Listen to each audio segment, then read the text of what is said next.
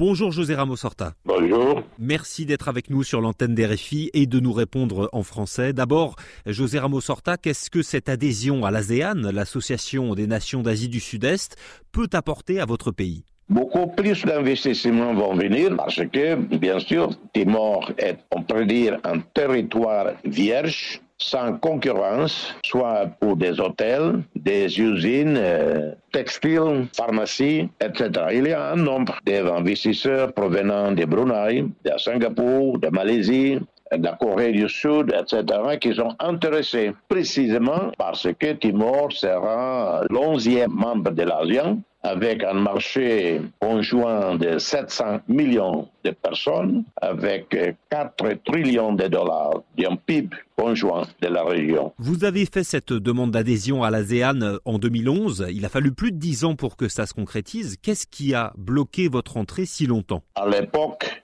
Timor n'était pas vraiment préparé, mais depuis déjà dix ans, on a fait beaucoup d'efforts, notamment développement des infrastructures. Par exemple, dans quelques jours, on va inaugurer formellement les nouveaux ports de Dili de dimension régionale très moderne et on a aussi développé l'électrification du pays plus de 90% du pays a déjà de l'électricité. Bien sûr, nous sommes sous-développés.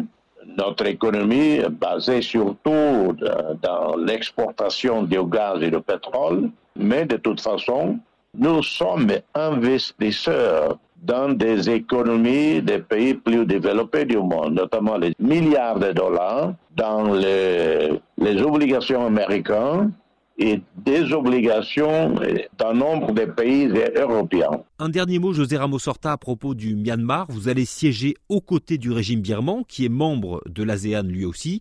Aujourd'hui, c'est un pays en crise. L'ASEAN est le seul organe qui est engagé un dialogue avec les militaires birmans. Est-ce qu'il faut aller plus loin? Est-ce qu'il faut sanctionner la junte birmane et, par exemple, suspendre son adhésion à l'ASEAN? Il faut reconnaître que la situation est très difficile et gênante pour les pays de l'ASEAN. Ils font le mieux pour euh, normaliser la situation, promouvoir le dialogue interne entre les militaires et les opposants.